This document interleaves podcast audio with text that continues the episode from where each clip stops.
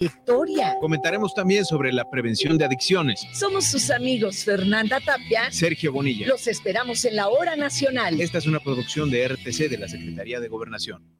¿Te gustaría estudiar un diplomado en métodos alternos y solución de conflictos? Te invitamos a cursarlo. Es completamente en línea. Comunícate al 3 veces 3 80 96 264, avalado por el Instituto de Justicia Alternativa.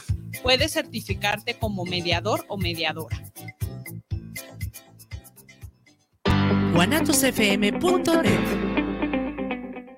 Los comentarios vertidos en este medio de comunicación son de exclusiva responsabilidad de quienes las emiten y no representan necesariamente el pensamiento ni la línea de guanatosfm.net.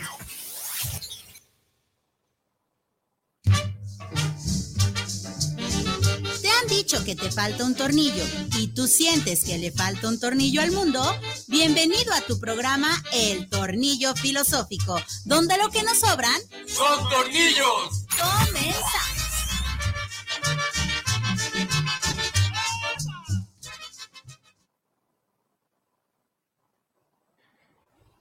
Muy, muy buenas tardes. Tengan todos bienvenidos nuevamente a este su programa, El Tornillo Filosófico, que como cada sábado nos sintonizamos aproximadamente a las 3 de la tarde. Más o menos.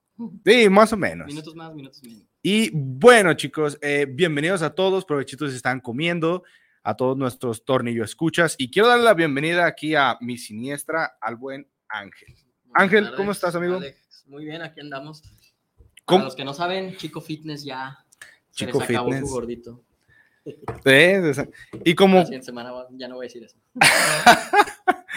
y como cada semana, pues también queremos hacer la... Eh, el agradecimiento, como no, pues aquí a nuestra casa Guanatos FM por abrirnos las puertas. Y bueno, pues también no se olviden de sintonizar el programa y todos los programas de la familia Guanatos a través de las multiplataformas, como lo es Spotify, en YouTube estamos en vivo, en Facebook Live estamos en vivo, no se pierdan, aquí están los bloopers a todo color. Y bueno, como podrán ver también, pues nos falta un tornillo, el tornillo mayor ya, ya venía en camino. Fue por los chescos. Sí, fue por los chescos y por la, por la botanita. y bueno, queridos tornillos, escuchas, el día de hoy, eh, hoy hicimos nuestro grito empoderado. El tornillo filosófico, donde lo que nos sobran son tornillos. Y el día de hoy, el día de hoy, a petición de uno de nuestros tornillos escuchas, Vamos a hablar de un tema que trata de sangre, que trata de, eh, de imperialismo, nacionalismo, ah, de, trata de, culturización, apropiación cultural, saqueo, muertes. y sobre todo de mucha cultura. Es un tema que nos... Eh, mentiras también, de muchas cosas que no se saben, muchas cosas que se saben mal.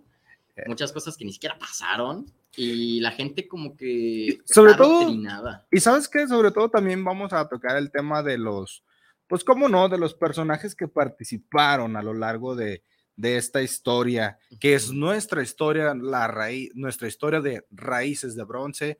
El día de hoy chicos hablaremos de la conquista de México.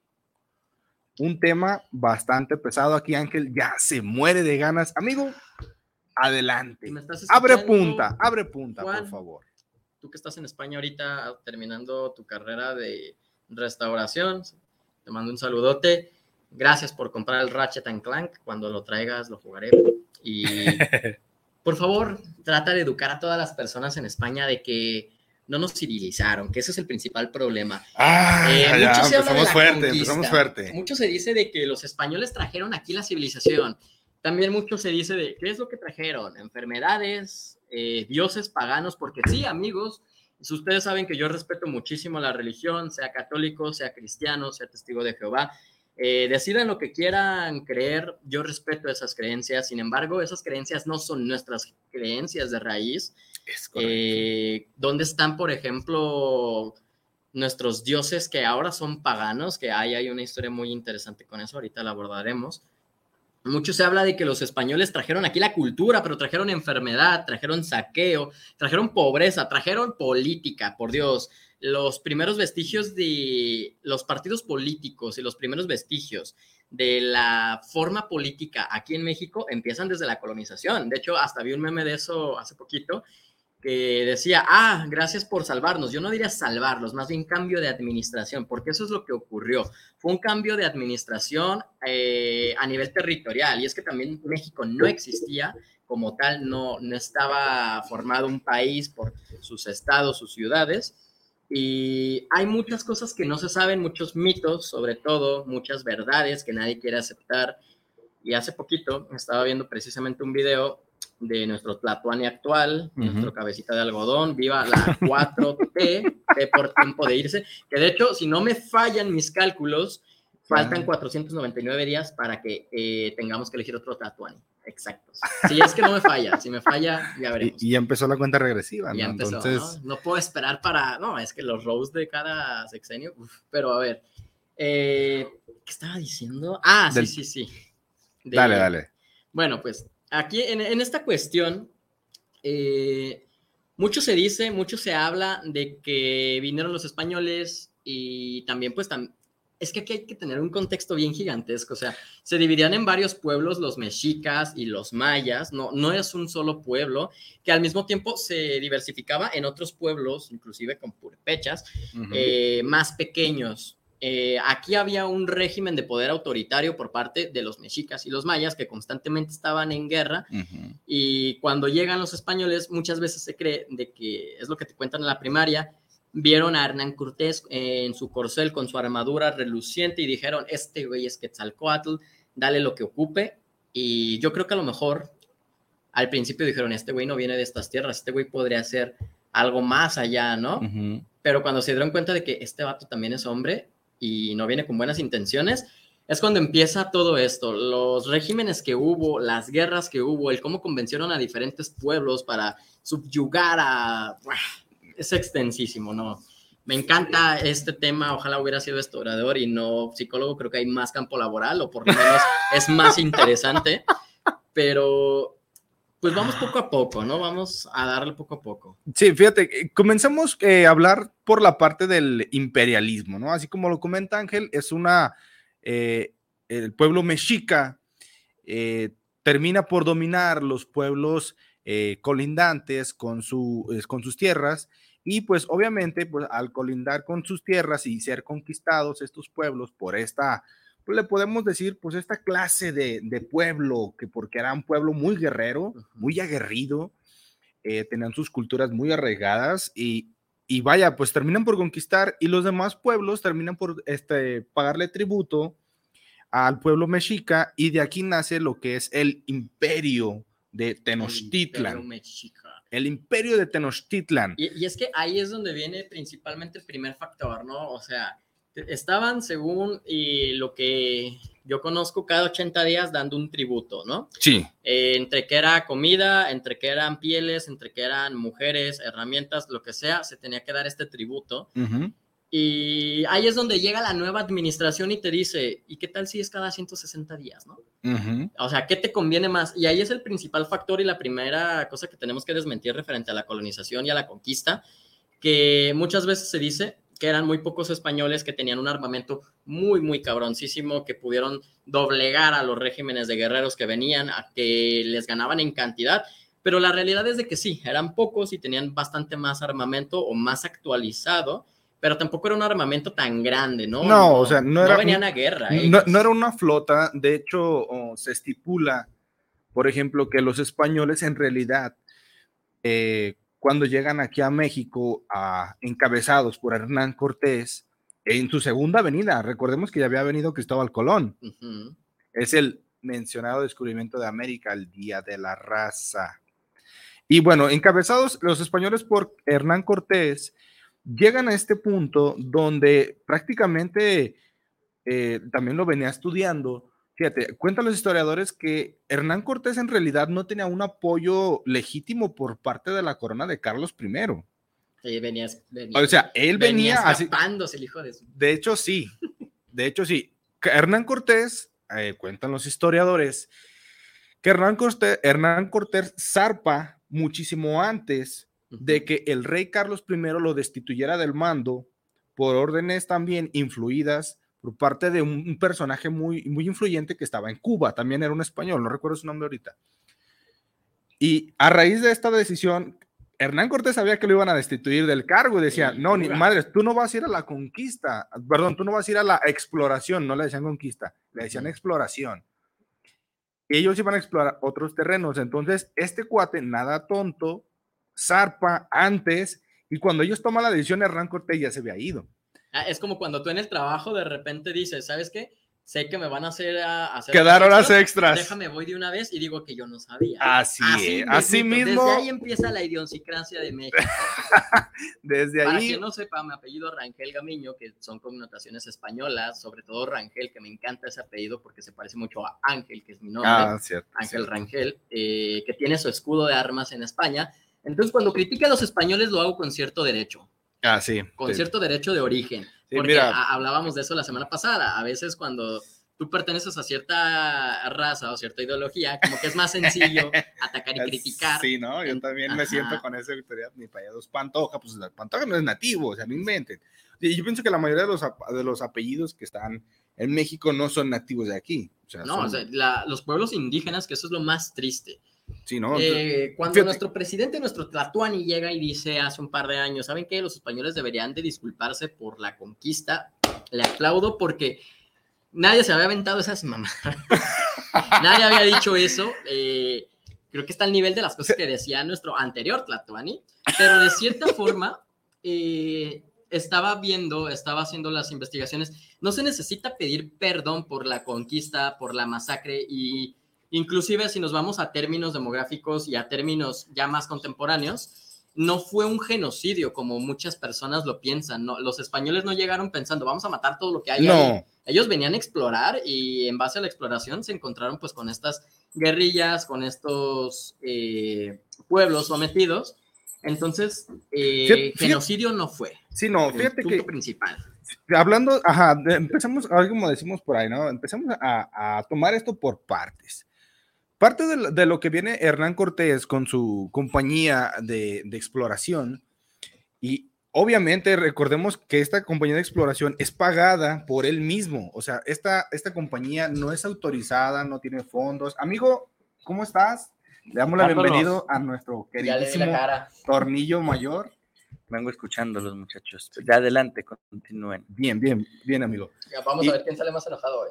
Este, yo. Ojalá yo. que la corona española cuando recapacite y pida perdón por todos sus crímenes. Te voy a platicar algo más al rato, pero dejamos después de la, de la pausa. porque-. Entonces, Hernán Cortés y su compañía de, de españoles, eh, eh, obviamente financiaban ellos mismos eh, parte de su armamento, sus barcos, su tripulación. Pero porque Y- no tenían de otra. No, y fíjate que, eh, fíjate, eh, aquí comenzamos con las, con las ideologías y con las clasificaciones, porque ellos lo hacían buscando pertenecer al estatus de la clase alta.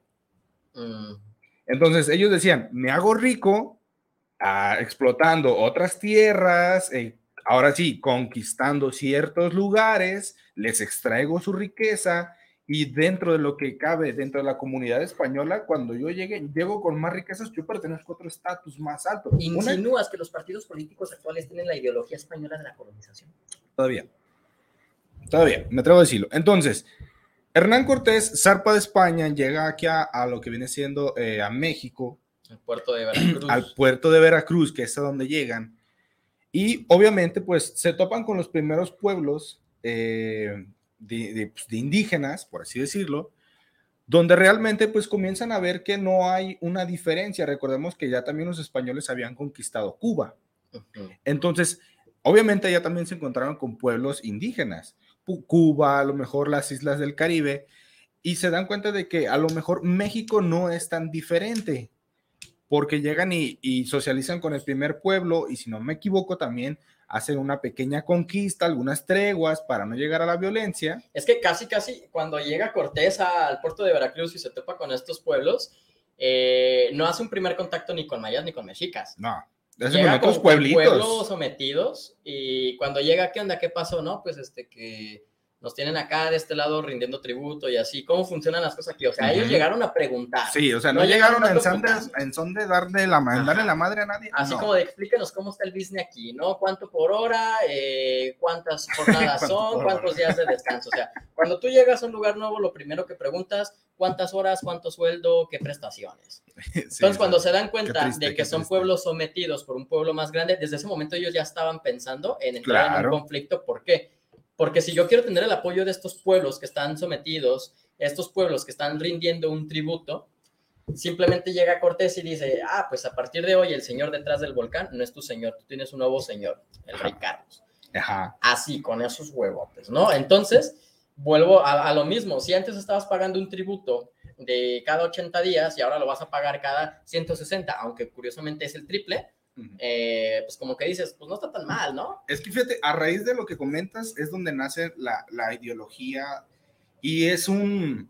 Cada quien ve su propio beneficio, obviamente. Los pueblos conquistados por los mexicas y por el pueblo, perdón, y por el imperio eh, de, Testo- de Tenochtitlan, eh, ven la oportunidad de librarse del yugo de, esta, de este pueblo guerrero. Entonces, hacen una alianza con los, con los pueblos más pequeños y se van dando a conocer y van conociendo los lugares hasta que dan con el pueblo de eh, los tlaxcaltecas, si no me equivoco. ¿Qué pasa? Que los tlaxcaltecas, al ser un pueblo colonizado por los mexicas, amigo Tony, al ser un pueblo colonizado por los mexicas, ven la oportunidad de librarse del yugo y se alían con los españoles. Y aquí es donde comienza, ahora sí es donde comienza la fiesta. Hernán Cortés ve un aliado para poder, un aliado, fue muy inteligente, un aliado en lenguas, o sea, en lenguas para comunicarse, un aliado en estrategia, sobre todo eh, eh, hablando en, en, en territorio, porque él no conocía el territorio, lo que los conocían eran, eran ellos. Ujú. También vio una oportunidad para adquirir soldados. Mano de obra barata. Ajá. Y, y pues, ¿qué más? O sea, entre todo lo que se organiza, eh, Hernán Cortés ve la oportunidad para poder avanzar y llegar al pueblo de Tenochtitlan. Y, y aquí nada más recalcar lo, lo importante de ciertos puntos Sí, sí, sí. Que si lo queremos ver detrás de la psicología y de la filosofía más adelante para descubrir qué es lo que pasó, porque a partir de este punto en la historia, 1519, eh, no ha dejado de haber violencia y sangre en este eh, hermoso territorio que conocemos como México o Estados Unidos mexicanos, como su nombre debería de ser completo.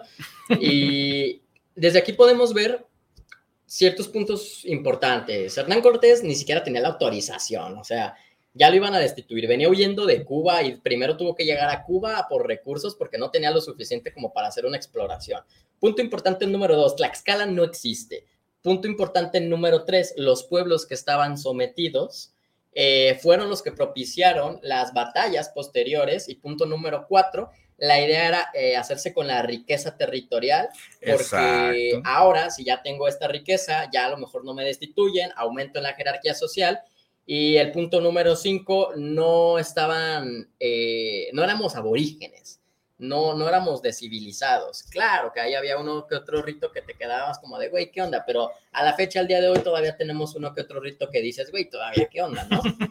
y eso pasa alrededor del mundo. Entonces, vemos cómo poco a poco esta, estos fuegos pequeños se incendian posteriormente para crear la ideología de lo que está detrás de el mexicano, que también nosotros como mexicanos no somos una tribu, eh, si están los mexicas, pero nosotros no descendemos directamente de estos No. pueblos, descendemos de estos pueblos subyugados que se eh, mezclaron con la parte española, que posteriormente a, lo- a través de los años se formaron los mestizos para formarse criollos, para formarse las diferentes estructuras de los virreinatos, y de ahí es de donde na- nacemos y descendemos la mayoría.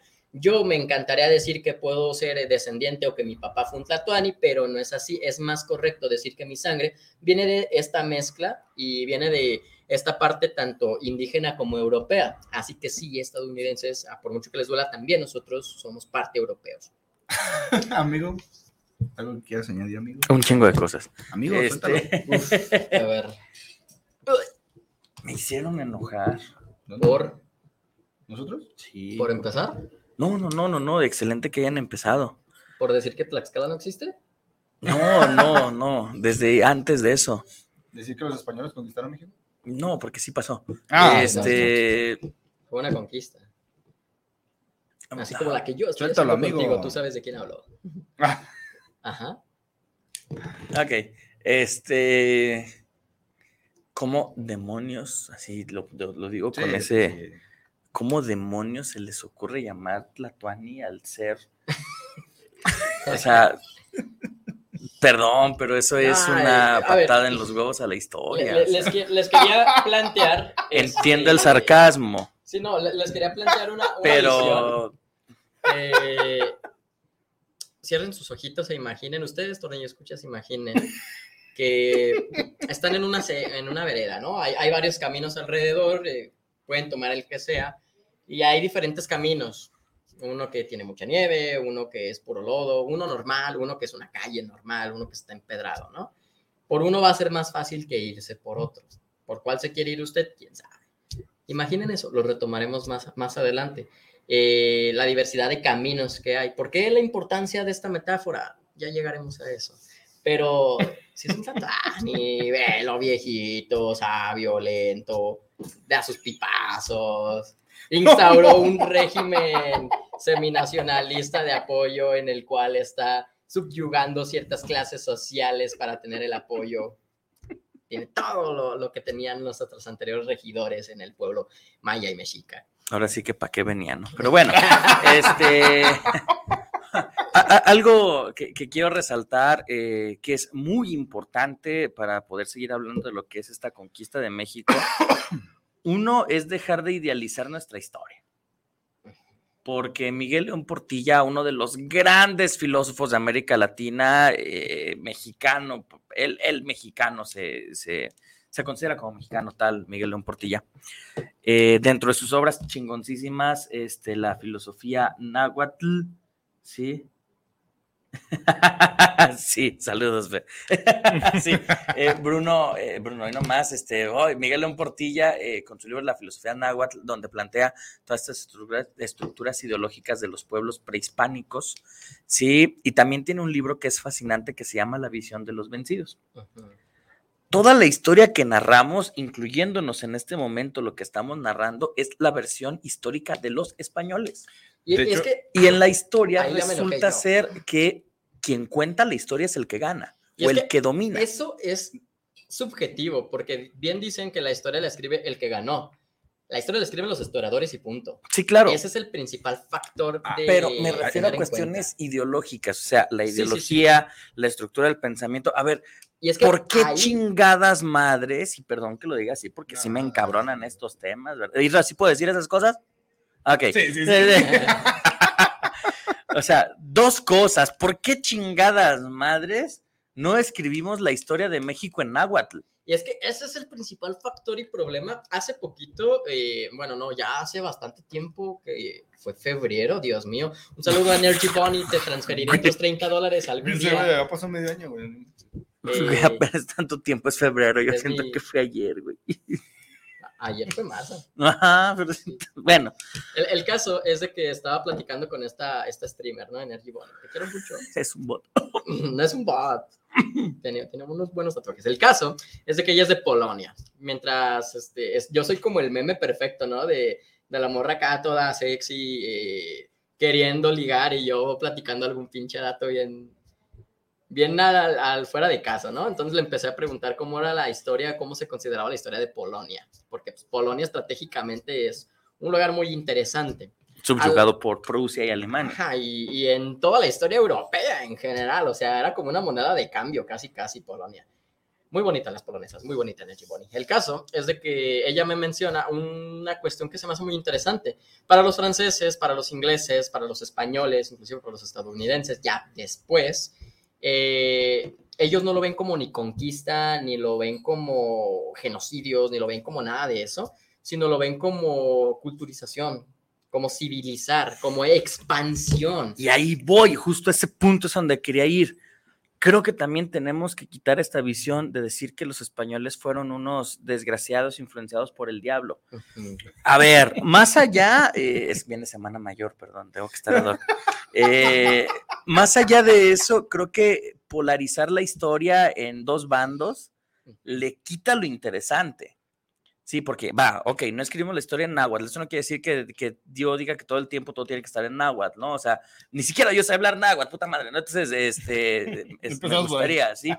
Pero, o sea, vamos a que, no, sí, vamos a quitar esta visión de los españoles, escribirlo todo en náhuatl sería así de ridículo. Ajá. O sea, la verdadera intención de hablar de una historia, de una conquista, es que son dos culturas que chocan, dos mundos completamente diferentes Como con la muchas rola de Bob similares. Esponja del Sí, robot los mundos chocan, exactamente. O sea, eh, son dos culturas, dos creencias, dos ideologías, dos pensamientos, y esto da como resultado nuestra identidad de mexicano, que a lo mejor por ahí en septiembre podemos hablar de la identidad del mexicano, ya lo habíamos hecho hace varios años, donde tenemos que aceptar, a ver, usted, si usted, querido Tornillo, escucha, nos está sintonizando y usted se considera mexicano, o su pinche identificación dice que es mexicano aunque se sienta gringo, me vale madre, pero su identificación dice que es mexicano, tiene que entender que es mestizo.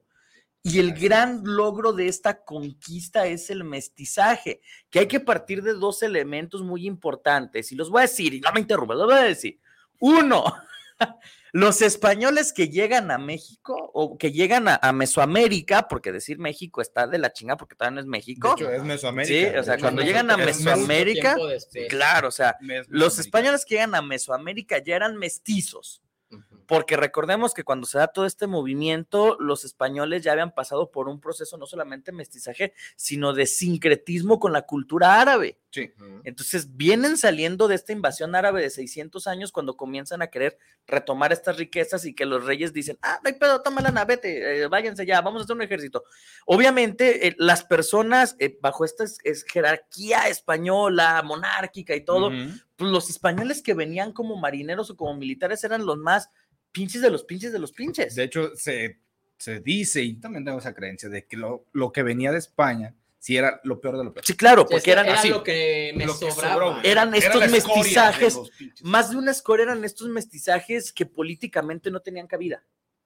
O sea, es Sí. así como de, no era así como, no había como una discriminación porque se les permitía, pero era así como que, ah, no hay pedo, eres español, pero nada más te alcanza, por- como eres español medio Me- árabe, me- nomás te alcanza para tal cosa, ¿no? Y eso es que Entonces, ah, precisamente lo que le hacen los reyes. ¿Sabes qué? De tenerlo ahí parado de forma inútil, pues ponlo a chambear. Exacto, ¿no? voy a hacer algo, ¿no? Hazte marinero o hazte militar, punto.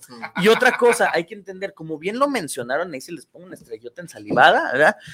Cuando llegan los españoles o, o cuando llegan los europeos a Mesoamérica en general, ya no había razas indígenas puras. Ya era una Sí, no. mezcla de todo. Exacto. Era Estas, como élite, pero en es- Mesoamérica.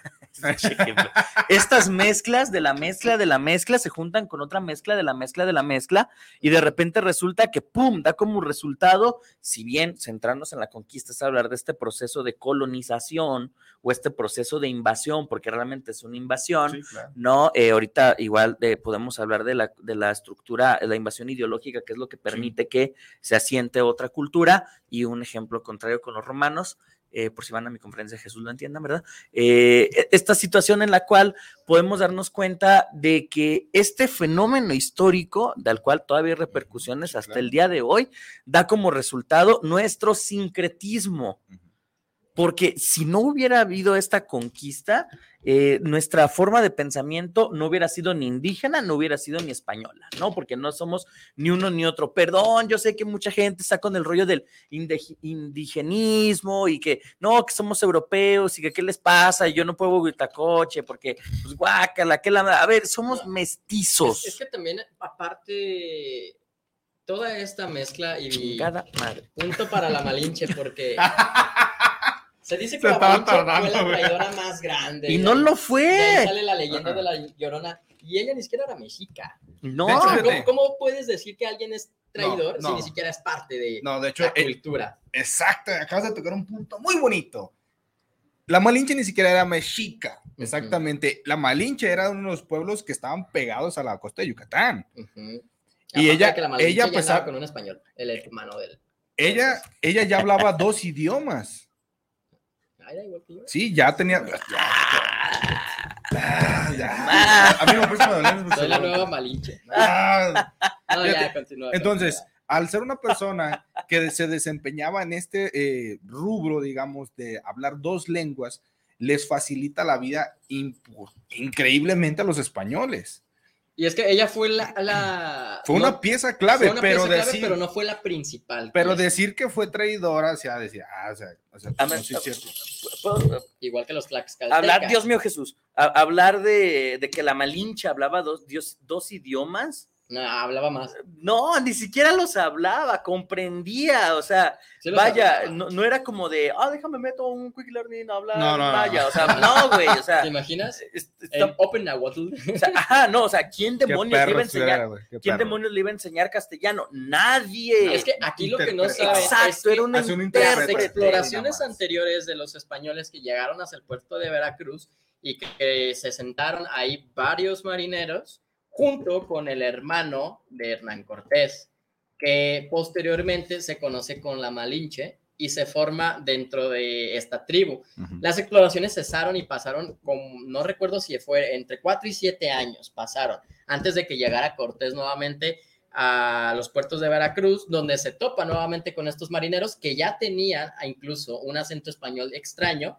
¿Por qué? Porque ya habían adoptado las costumbres, ya habían adoptado las vestimentas, ya habían adaptado el dialecto de estos pueblos, o sea, ellos ya se habían adaptado y esto- ellos fueron las verdaderas piezas claves que hicieron la conexión de los pueblos con los españoles, porque si llegas tú y no sabes ni siquiera hablar el idioma, a la mera y te matan ahí los eh, indígenas, los aborígenes, pero no, se dieron cuenta de que es, ni eran aborígenes, ni eran dioses los que estaban llegando, sino que eran personas de un pueblo distinto, de territorios diferentes, con costumbres diferentes. Es ahí que los pueblos empezaron acá como de, va, ya me enteré de que alguien llegó a Veracruz, llegan estos 20 minutos de, a lo mejor y es Quetzalcoatl, porque pues, si la ando cagando acá, no, pero ¿sabes qué? Va a ser un güey que quiere conquistarnos, va a ser un güey extraño, un maciosare, básicamente, ofrézcanle algo para que se vaya. Y además de esto, ah, va- vamos a, a poner cuestiones históricas. Eh, fíjense, una vez este, estuvo el maestro Miguel Cepeda, amigo de Viri. Saludos, Miguel, si nos estás escuchando. eh, que hablaba justamente sobre las mentiras que nos cuenta la historia, ¿no? Y lo mencionaba, también creo que no hicimos un programa de ello. Y hay una cosa que, que quiero poner sobre la mesa para entender el por qué estos pueblos cuando llegan los españoles, más que, más que sorprenderse, era así como de puta, como, como, como este miedo, ¿no? Es como de, O puta, sea, no, ya tenemos va a haber pedo, ¿no? O sea, ve- ven eh. un pueblo extraño y es así, ¿por qué?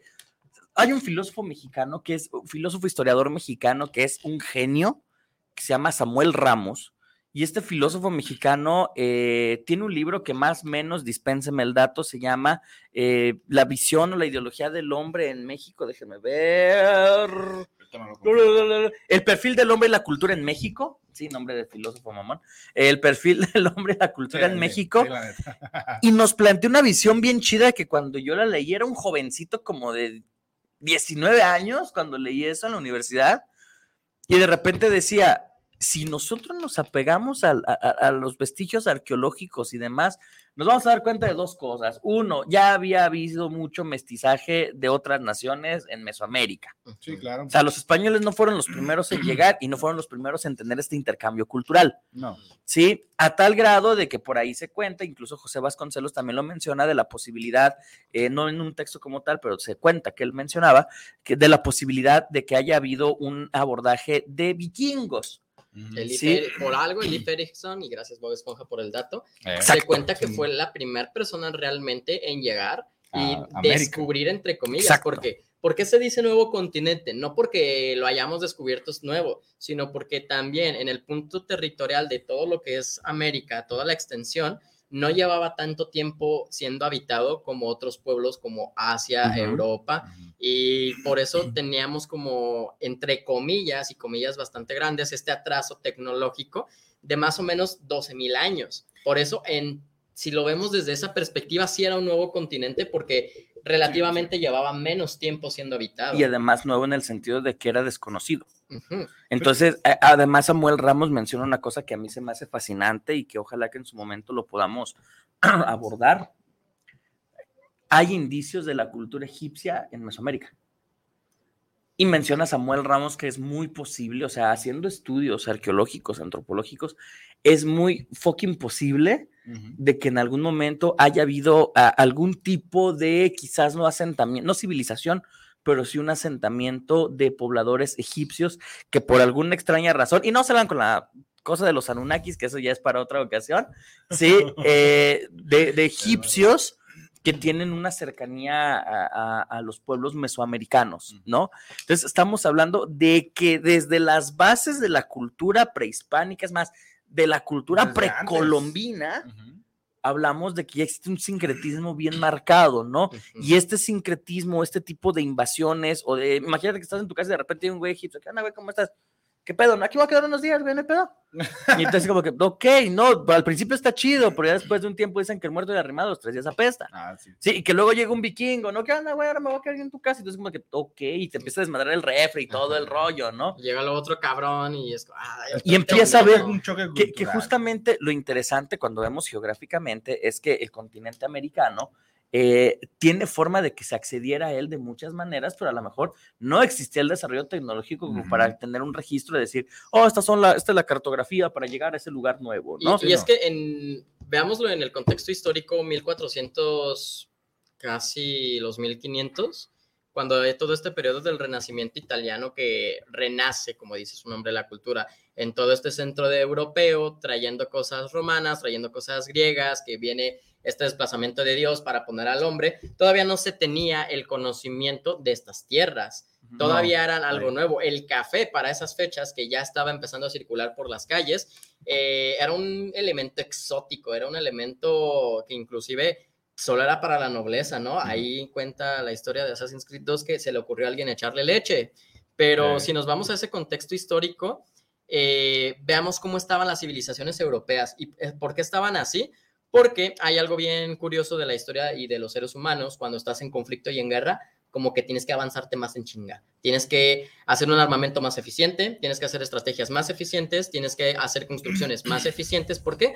Porque el otro güey también lo va a hacer. Pues, de hecho- Entonces, por eso está ese adelanto tecnológico, precisamente. Pues, de hecho, fíjate, o sea, ah, hablamos en contexto histórico. Europa, y como dices tú, Europa ha pasado por un sinfín de guerras y desde guerras desde la, desde la época del Renacimiento con la Inquisición. Y, y de hecho, los nuevos métodos de tortura fueron gracias muchas veces a la Inquisición y a otras ideologías.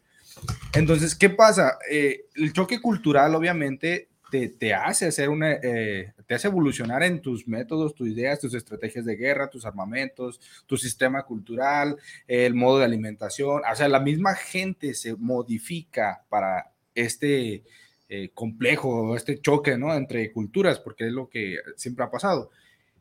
Volviendo aquí a lo que fue Mesoamérica, completamente fue, eh, fue distinto.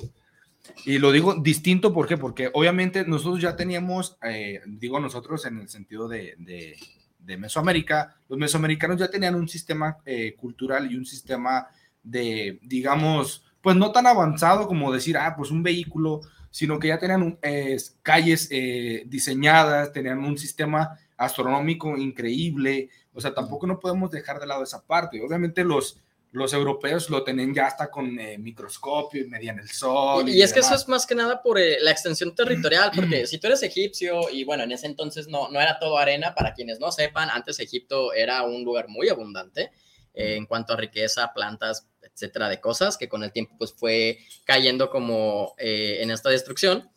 Pero si tú eres un egipcio y necesitas tener un sistema eficiente para algo y de repente llega un güey de otra punta de- del continente y lo ve, lo va a querer adaptar, ¿no? Y acá no va a funcionar a lo mejor tanto, entonces le hago dos, tres modificaciones. La extensión europea, junto con, que está pegadísima con Asia, es prácticamente el mismo territorio, pero que se va dividiendo por las zonas geográficas, solo por eso lo conocemos como continentes, pero uno puede ir caminando desde África hasta más o menos las extensiones de Europa del Norte sin ningún problema.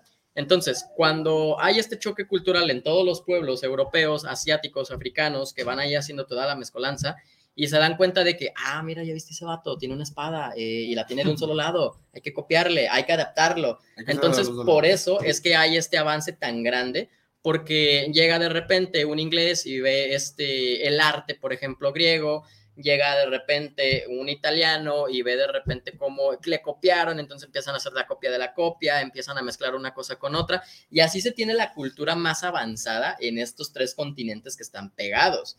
Mientras tanto en América eh, estábamos como que ahí echándole apenas ganas, pero ya estaban eh, algunos sistemas que funcionaban, que se estaban copiando unos con otros, por eso no hay un europeo 100% puro, así como en Mesoamérica no había un nativo 100% puro. Élite, les vuelvo a Y mencionar. ahí es cuando hablamos de que estas distinciones raciales de repente son medio absurdas de mantenerlas, ¿no? Voy a leer unos saluditos antes de irnos a corte. Sí, adelante. Gerardo Mancera, saludos desde Puebla. Un saludo hasta Puebla. Saludos. ¿Van a creer camote de Puebla? Pueblo mágico, me encanta Puebla, lugar de pueblo. Este... Salir. Y hablando de esas cosas, dice, ¿es cierto que Hernán Cortés era jotazo? Por ahí se cuenta. Que yo sepa, no, ¿verdad? Pero... Que la historia nos cuente. Pues, Que eh, sin embargo hay que tomar en cuenta que eran marineros, militares, que pasaban después- muchos meses en alta mar y en batalla. Que ya después de seis meses ya parecían, no parecían hombres. Ya eran hermanos de batalla, ¿verdad? Yo te Qué cuido, tú me tiene. Ah, cuidas. como sí. vi un meme griego que decía, montan las morras chidas y el meme decía, ah, tú no tienes barba, tú eres la morra chida. Me Vale. salvo. ¿Quién tiene menos barba? Me bailaste, Ángel. Gabriel Mendoza.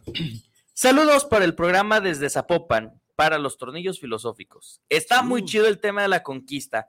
¿Es cierto lo que nos enseñaron en la escuela? No del todo. No, No no, del del todo. todo. Le- les dieron un contexto, nada Ajá, más. hay datos, hay cosas, pero una, una cosa, muy- una situación muy sencilla, ¿no? Eh, muchas de las tradiciones antiguas se quemaron eh, cuando los españoles llega el cristianismo, que te quiero enfocarme en eso, sí, llega el cristianismo y comienzan a hacer la quema de códices y demás, mucha historia ahí se fue, Ahí se mucho fue. conocimiento milenario. eh, es más, eh, para Gabriel Mendoza, ¿alguna vez te hablaron del huehuetlatoyi? Si la respuesta es no, para que nos demos cuenta de, de que esa es la base ideológica de la cultura no mexica, no maya, de la cultura náhuatl. Y a final de cuentas es un texto del cual no se habla mucho, ¿verdad? Entonces, pues, ahí está la respuesta. Gerardo Román, saludos para el programa, saludos para el tornillo filosófico y saludos por llevar este gran programa. Saludos. Saludos. Fernando Morales, saludos para el maestro Bruno y a los tornillos. Estos temas son los que se ponen a sacar libros e información. Perdón, estos son los temas que nos ponen a sacar libros e información. La verdad, muy bueno. Muchas gracias, Fernando Morales. Gracias. Saludos, Fer. Eduardo Fino, arréglense, muchachos, por Ah, favor. Eduardo Fino, a ver. Eduardo Fino. Sí. Acuérdense que es- en su mente escuchen la primavera de Vivaldi mientras leemos. No manches, estoy quedando cal. Bueno, este Amigos, Qué déjame- déjamelo a mí, amigo. dice Eduardo Fino. Saludos, maestros filósofos. Les escuchamos en mi residencia aquí en Guayami, ya de vacaciones, Ah, pero no dejo de escuchar el tornillo filosófico. Mi desacuerdo es que no está nuestro gallito de pelea, el Doria Navarro. Antes no dijo nuestro Tlatoani representativo. Es un macegual. Ahorita explico que es un macegual. Él está capacitado para darles batalla con su sapiencia de inteligencia, tornillos. Son la onda, pero la verdad, a mí se me hace que en la primaria nos timaron con historia de México. Uy, hay Sí. tantas cosas. Es que solo Ah. háganse esta pregunta. ¿Al gobierno le conviene, eh, y al gobierno por parte de la SEP, le conviene que un estudiante realmente sepa todo el origen de la historia? Ah, No. difícil. De hecho, Para nada. está comprobado que cada gobernante cambia el libro de historia a su conveniencia. Tan, tan solo con, con el típico 2 de octubre. Eso debería de estar en la Ah, historia. el 2 de octubre lo han, lo han- Le- lo han querido Eso debería estar no. en los libros y enseñarse de cómo eh, un régimen totalitario que se está haciendo pasar por un régimen democrático eh, subyugó y masacró a estudiantes Exacto. que estaban peleando de una manera pacífica. Eso debería de ser historia, pero la SEP no lo va a poner porque al gobierno no le conviene. Que curiosamente ahí en Tlatelolco hubo una masacre de indígenas por parte de Ah, y ahorita vamos a Ah, hablar. también. Bueno. Tlatelolco este, es un lugar histórico Y para mí. es- y dice la desde- gente que desde cuando está por ahí está medio extraño el- la vibra y el asunto, ¿no? Bueno, eh, vamos un corte. Este, hay unos mensajes de Dorian porque ya se le está cromando Eduardo Fino, ¿verdad? Ah, Saludos a Este, Guayami. a Guayami. Sí, Ah, el ahorita- año pasado fui a los gringos. güero. ¿En Guayami? Puro güero en Guayami. Puro Órale. gabacho. Ah, Hasta pues, me dieron ganas de irme a, a vivir allá. Dije, ah, pues aquí es donde... ah, me siento más en casa, sí. ¿no? Eh, ahorita vamos con los saludos del Dorian y otros tornillos escuchas que nos están siguiendo. Este se me antoja como una bebida de origen prehispánico con mezcla de una bebida de origen europeo. ¿Mezcal? No sé si no, no, No. me entendieron. Entonces, este, Pulque. no, No, ah, eh, ¿qué te digo? chingada, diría. Mo, chingada madre. No, como eso es bueno. No, ¿qué te digo? Este, vamos un corte, Bueno, queridos bueno. tornillo escuchas. Viene la parte densa porque si la conquista funcionó, porque hay muchas veces que son conquistas, destruyes el pueblo y ya, pero si la conquista funcionó y permitió una colonización, fue por la conquista ideológica. Ah, Esa, ahorita vamos a hablar de esa es la este que vamos a hablar cotorreo. ahorita. Yo también Así traigo. es. ¿Quién dio la bienvenida? Ah, perdón, amigo. Dale, amigo. Eh, queridos tornillos, escuchas, volvemos en un momento. No se olviden de sintonizarnos eh, en este su programa, El Tornillo Filosófico, donde lo que nos sobran son tornillos y conquista.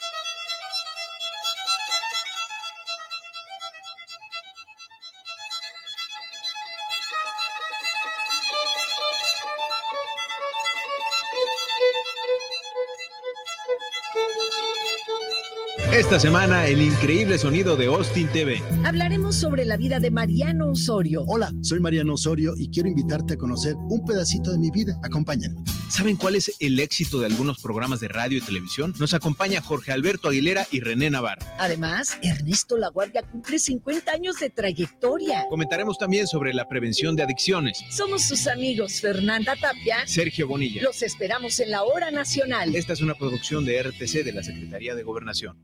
¿Te gustaría estudiar un diplomado en métodos alternos y solución de conflictos? Te invitamos a cursarlo. Es completamente en línea. Comunícate al 3 veces 3 80 96 264, avalado por el Instituto de Justicia Alternativa.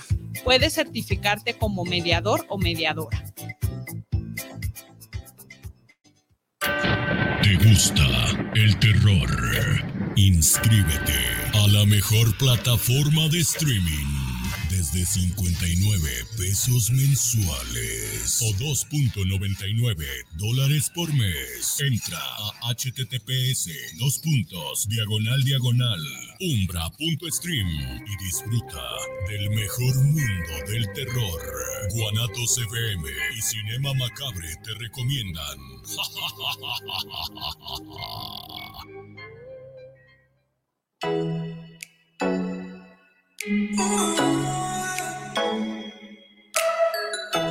Les invitamos a escuchar su programa Entre Amigas y un Café, todos los sábados a las 8 de la mañana con sus amigas Amale y Lorena, donde trataremos diversos temas de psicología, tanatología y del acontecer diario. Recuerda, sábado a las 8 de la mañana por esta señal de guanatosfm.net y por nuestra fanpage Guanatos FM Network. Te invitamos todos los sábados en punto de las 8 de la noche en tu programa Movimiento de Dementes. donde tendremos a grandes invitados donde juntos aprenderemos en la señal de Guanatos FM. Hola, ¿cómo están? Yo soy Jackie González, locutora y conductora acá en Guadalajara y los quiero invitar a que escuchen todos los jueves de 3 a 4 de la tarde por Guanatos FM lo que callamos los agentes de seguros, el espacio donde se dice la neta de los seguros, que además de aprender está súper entretenido y divertido, así que no se lo pierdan. Te invitamos a escuchar todos los martes a las 11 de la mañana Terapiarte con el coach y psicoterapeuta Omar Cabrera y la terapeuta holística Olga Corona por la señal de guanatosfm.net y a través de Facebook por Guanatos FM Network.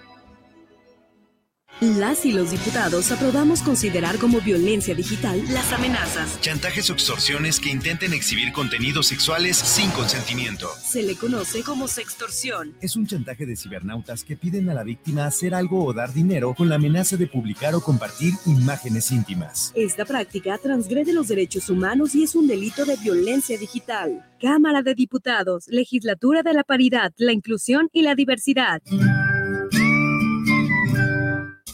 Organización Musical Pausa, la mejor opción en música versátil para tu evento. Paquetes diseñados a tu necesidad y presupuesto. Que tu evento sea inolvidable. Souvenirs, iluminación, excelente ambiente y extenso repertorio musical. Organización musical Pausa. Contrataciones al 33 32 70 57 47 y 33 35 77 43 28.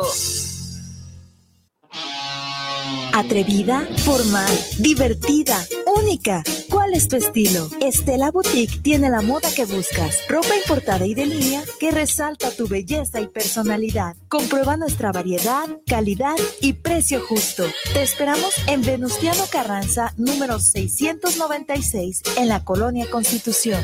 Nuestra línea telefónica está a tus órdenes. 9627-4131. Búscanos en Facebook. S-T-E-L-L-A-Boutique. Estela-Boutique. Si ves un incendio forestal, repórtalo. Al 800-737-0000 o al 911. Ya sea en el campo o en carretera, no arrojes cerillos o cigarros encendidos. Evita hacer fogatas en zonas forestales. Si haces una quema agropecuaria, avisa a tu municipio y recuerda que debes hacer uso de la norma oficial mexicana 015, que señala, revisa que no haya mucho viento, ni quemes a mediodía, verifica que no existan incendios o quemas en predios cercanos. Avisa a vecinos de los terrenos. Prevenir es más fácil. Comisión Nacional Forestal. Gobierno de México. Sueño que puedo compartir momentos únicos. Viajar a un paraíso lleno de vida. Disfrutar de mis películas favoritas.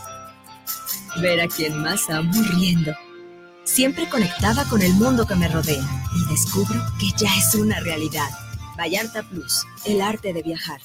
Vete Altamirano presenta Semblanzas, un espacio para dejar tu huella a través de tu historia de vida todos los miércoles a las 8 de la noche por guanatosfm.net.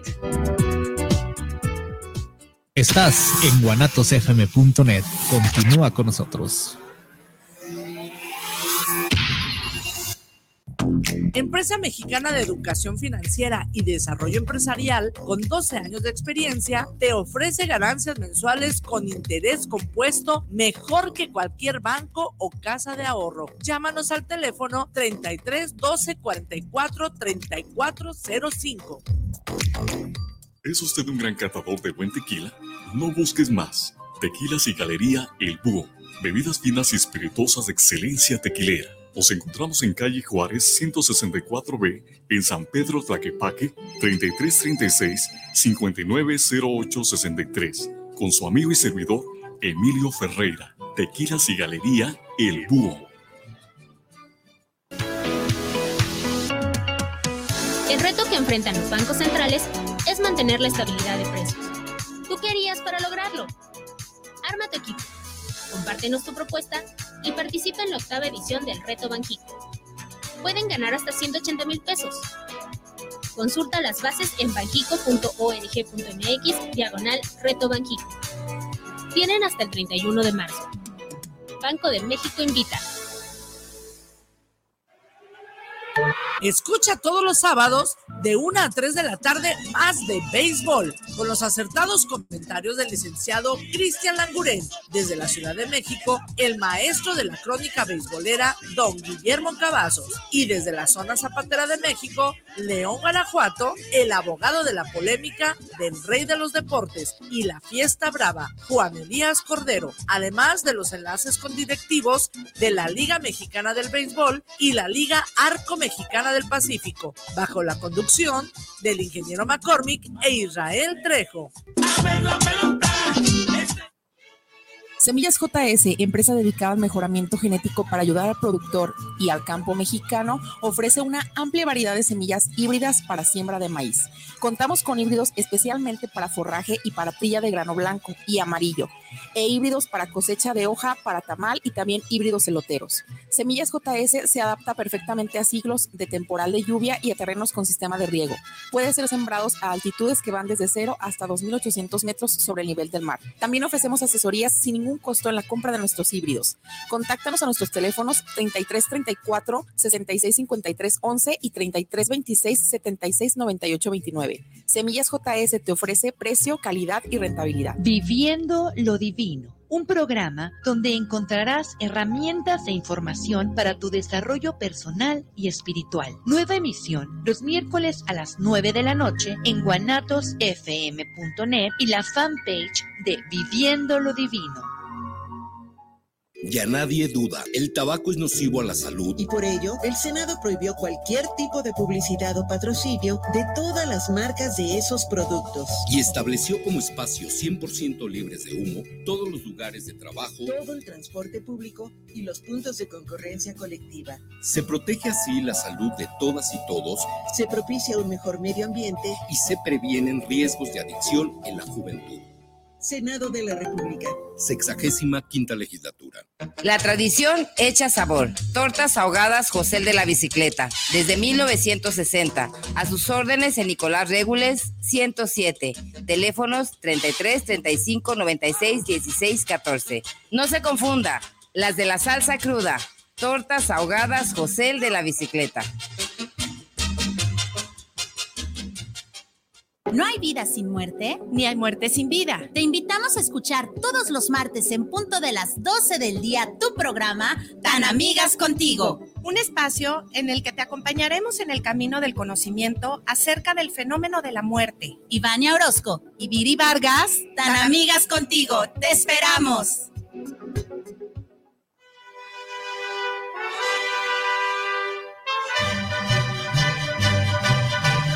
Para un buen despertar con un buen ánimo, venga y disfrute de un sabroso plato de menudo en Menudería Petrita, que desde 1950 está a sus órdenes para aliviar esa resaca cruel. Simplemente un buen menudo y una gran variedad de gorditas y tacos de guisado con tortillas recién hechecitas. No lo dude y véngase al mercado de San Antonio. Lo espera el buen Chavo y familia. Estamos ubicados en calle Rayón entre Lázaro Pérez y Fermín Riestra, local 98. O haz tus pedidos al WhatsApp 3318 65 73 93. Y recuerda, te esperamos en Menudería Petrita. ¿Sabes qué, Marcelino? ¿Qué tienes? Ando muy crudo. Tritón Pets, tienda de mascotas, te ofrece un amplio surtido de accesorios, alimentos y pequeñas mascotas, así como todo lo necesario para su cuidado. Con el respaldo de las mejores marcas del mercado, estamos ubicados en el centro comercial de Chedragui Lomas, Avenida Río Nilo, número 7540, local 29, entre Malecón y Patria. Te esperamos de lunes a domingo de 10 y media de la mañana a 8 de la noche o contáctanos al 33 14 11 22 22. Y recuerda, el mejor surtido y atención está entre Tom Pets.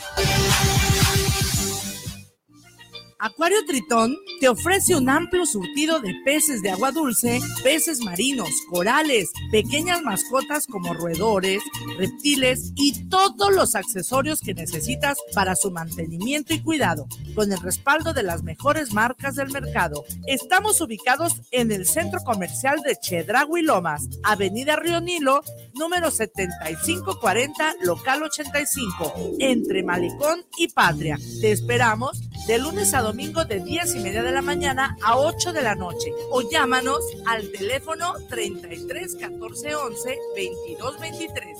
Y recuerda, el mejor surtido y atención está en Acuario Tritón. guanatosfm.net los comentarios vertidos en este medio de comunicación son de exclusiva responsabilidad de quienes las emiten. Te invitamos todos los sábados en punto de las 8 de la noche en tu programa Movimiento de Dementes, donde tendremos a grandes invitados donde juntos aprenderemos en la señal de Guanatos FM. Hola, ¿cómo están? Yo soy Jackie González, locutora y conductora acá en Guadalajara y los quiero invitar a que escuchen todos los jueves de 3 a 4 de la tarde por Guanatos FM lo que callamos los agentes de seguros, el espacio donde se dice la neta de los seguros, que además de aprender está súper entretenido y divertido, así que no se lo pierdan. Te invitamos a escuchar todos los martes a las 11 de la mañana Terapiarte con el coach y psicoterapeuta Omar Cabrera y la terapeuta holística Olga Corona por la señal de guanatosfm.net y a través de Facebook por Guanatos FM Network. Las y los diputados aprobamos considerar como violencia digital las amenazas, chantajes o extorsiones que intenten exhibir contenidos sexuales sin consentimiento. Se le conoce como sextorsión. Es un chantaje de cibernautas que piden a la víctima hacer algo o dar dinero con la amenaza de publicar o compartir imágenes íntimas. Esta práctica transgrede los derechos humanos y es un delito de violencia digital. Cámara de Diputados, Legislatura de la Paridad, la Inclusión y la Diversidad. Organización Musical Pausa, la mejor opción en música versátil para tu evento. Paquetes diseñados a tu necesidad y presupuesto. Que tu evento sea inolvidable. Souvenirs, iluminación, excelente ambiente y extenso repertorio musical. Organización musical Pausa. Contrataciones al 3332 70 57 47 y 3335 77 43 28.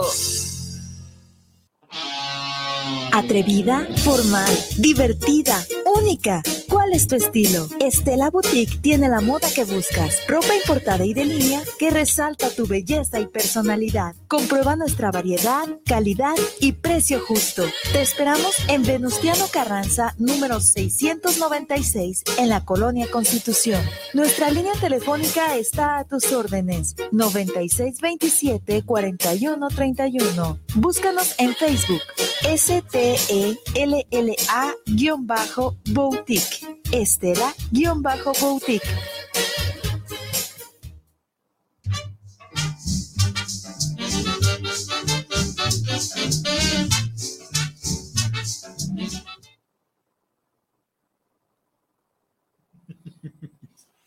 Bienvenidos nuevamente a este su programa El Tornillo Filosófico, donde lo que nos sobran son, tornillos. Y el día de hoy, como eh, lo vimos en la primera parte del bloque, seguimos hablando de la conquista. Ney.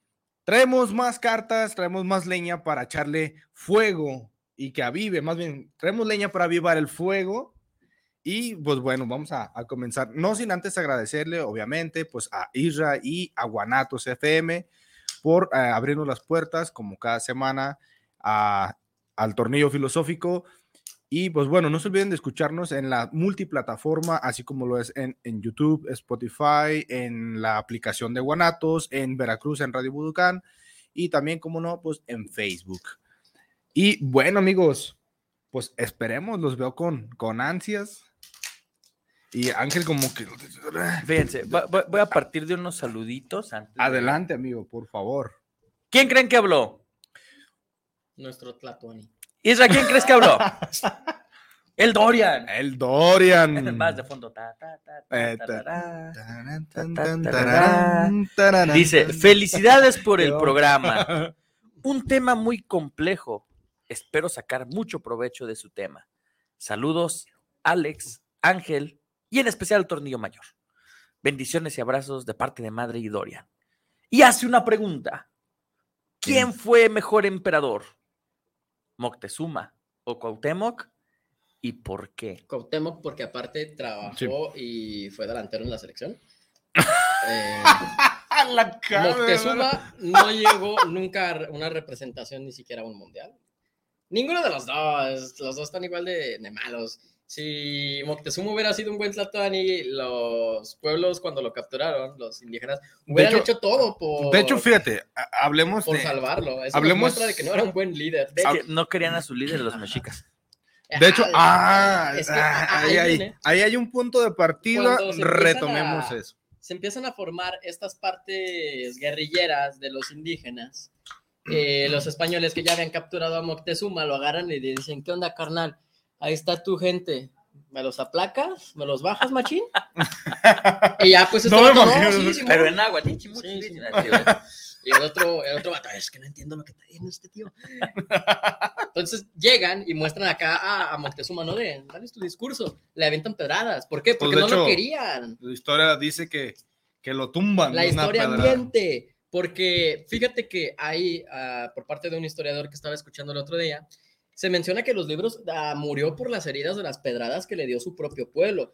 Pero tú como español, y esta es la pregunta que lanza, ¿de qué te sirve un vato si lo tenías para ah, calmar al pueblo, controlar el pueblo, si lo tenías ahí como para ah, aligerar las cosas y de repente ves que no, se, no te va a servir, ¿para qué lo sigues queriendo? Entonces, No eh, útil, tan ¿no? fácil como decir, ¿sabes qué? Desvívelo y decimos que fue por parte de las pedradas que le dio su propio pueblo, ¿no? Haciendo que todavía se haga un salvajismo más grande dentro de la historia. Moctezuma, para bien o para mal, no lo querían, pero tampoco nosotros lo desvivimos como parte de esa historia. Muy similar a lo que hicieron con Jesús. Ahí Mm. escuché Ah, es. México Bárbaro de, de ah, ah, ah, Transmetal, aunque Dorian le cague. También dice Dorian. Y otra pregunta. ¿Cómo se imaginan México si no hubiera pasado la conquista? Hay una IA de eso. Padrísima. Es- para empezar, pirámides por todos lados. siento que no hubiéramos perdido territorio mexicano. Nah, yo siento que sí. No. eh, eh, yo siento que nos hubieran anexado a cualquier otro país. eh, eh, algo que, que hay que entender de esta parte del expansionismo primermundista, entre comillas, de aquellos entonces, es de que si no hubieran sido los españoles, eventualmente hubiera llegado otro, Otro pueblo, un otro nórdico. pueblo. Hubieran llegado los nórdicos, hubieran llegado Los los, ingleses. hubieran, Hubieran llegado, llegado ya estado de las 13 colonias ya bien establecidas. Sí, ya. Ajá, o sea, se hubieran Eh, hecho hay- otras hay, que 15 entender acá. de ¿no? que para bien o para mal la conquista eh, formó parte de nuestra identidad y formó parte de nuestro Y territorio. las conquistas conforman las culturas. O sea, Exactamente, todos o sea- los pueblos han sido conquistados o han sido conquistadores. Sí, claro. Entonces, es Los parte ingleses son el, el enemigo número uno de, de todo el mundo, son el primer enemigo de, la hombre. historia del mundo. Siguen teniendo colonias incluso en la actualidad, ¿no? Y- y, no las sueltan, pero bueno. Dorian, saludos a la. World Capital, La Capacha, los meseros, a Nalco y a todo Estipac. Ya, te se expandió este Estipac. Sí, Estipac, acá el pueblo. ¿Cómo le hace el amigo Dorian pueblo- para ir colonizando gente? Ah, nomás, mamá. Dos preguntas a los purpurados en la filosofía. Uno, ¿cuál es el fin de Malinelli con Cortés? O sea, de la Malinche. Pues yo siento que es como, a ver, ahí ya me, me dirán qué piensan ustedes, pero yo siento que es como cuando tienes un compa que tiene una morrita acá y su morrita también te empieza a tirar la onda. Porque ve que de repente entre el grupo de amigos se eligió como que el, el más feo, Al chido, ¿no? Ajá. Como que llegas tú al grupo de amigos y se da cuenta de, "Ah, Este güey es el líder, no, este no vale no, madre. no- no me agarré a- al mejorcito. Entonces, es yo, yo siento que eso fue la a- participación de la Malinche dentro de todo el contexto, Ok. en el cual, este, si nos vamos ahora a conveniencias políticas, fuera de los aspectos emocionales y románticos, pues, güey, eh, estamos hablando de que me conviene más este vato, me conviene más eh, ayudarle, me conviene más como que tirarme por ahí, porque algo que está muy curioso es que los que ya estaban ahí por parte de la Malinche, que fueron todos los marineros que se quedaron ahí para aprender las costumbres, murieron peleando, defendiendo los pueblos eh, en la guerra en contra de los españoles, menos la Malinche. Por eso se conoce que es una traidora, porque no traicionó en sí a los mexicas, traicionó a con quienes ya tenía Un una historia, un pacto. Y por acá también nos preguntan cuál sería la interpretación de la Malinche en la filosofía de este personaje, de parte del ingeniero McCormick. Oh. Fíjense, yo quiero agregar esto a- para, para contestarle también al ingeniero McCormick. Eh, algo bien interesante, eh, si la Malinche le entró al quite a hacer lo que hizo, sea verdadero o no lo que la historia plantea, o sea una versión diferente, pero que haya Sí. tenido este contacto con, con los pueblos españoles y como que haya sido este puente entre pueblos mesoamericanos y demás, fue por una simple razón. Sin ella hubieran masacrado más gente. Ajá.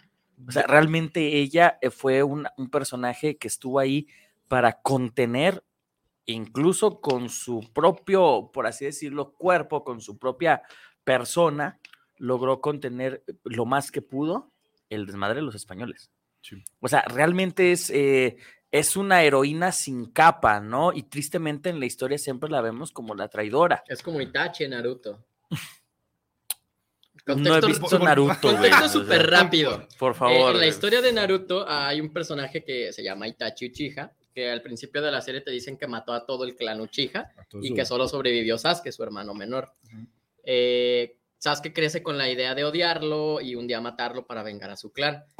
Cuando te vas a la parte de Shippuden antes de que se volviera malo el anime, te das cuenta de que se estaba a punto de hacer un golpe de estado de los Uchijas con la aldea que hubiera debilitado todas las fuerzas de la aldea, que era la más poderosa del mundo.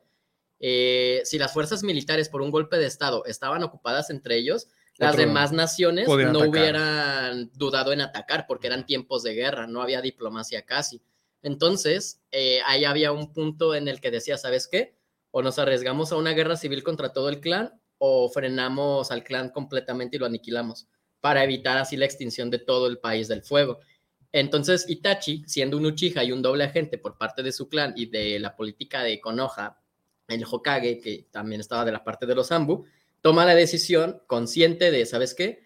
Eh, necesito destruir al clan Uchiha y él mismo fue y mató a sus padres, que sus padres estaban ahí, entendiendo de que aunque sus ideologías políticas eran completamente distintas, estaban orgullosos de que iba a tomar esa decisión. Al final de la historia de Naruto se conoce a Itachi como el traidor que masacró a todos, pero casi nadie supo dentro del contexto de la historia que lo hizo para salvar todo el país del fuego y evitar una guerra mundial. Más grande. Que prácticamente es lo que hizo la Malinche.